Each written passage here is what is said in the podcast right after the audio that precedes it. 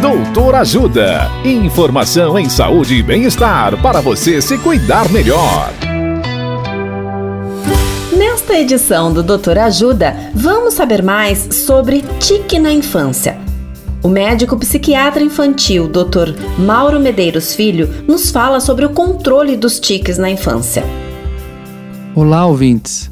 Os tiques nas crianças em geral diminuem quando a criança está fazendo uma atividade que exige concentração, como ler, escrever, tocar um instrumento ou jogar um jogo.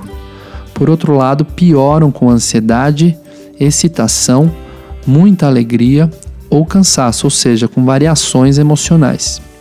Os tiques começam em geral entre 4 e 6 anos de idade e o pico ocorre entre 10 e 12 anos de idade.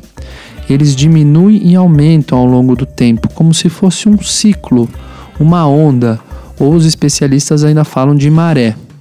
É muito comum também eles mudarem de grupo muscular. Por exemplo, a criança pode deixar de piscar o olho e passar a mexer os ombros, e depois de um tempo deixar de mexer os ombros e passar a fungar o nariz.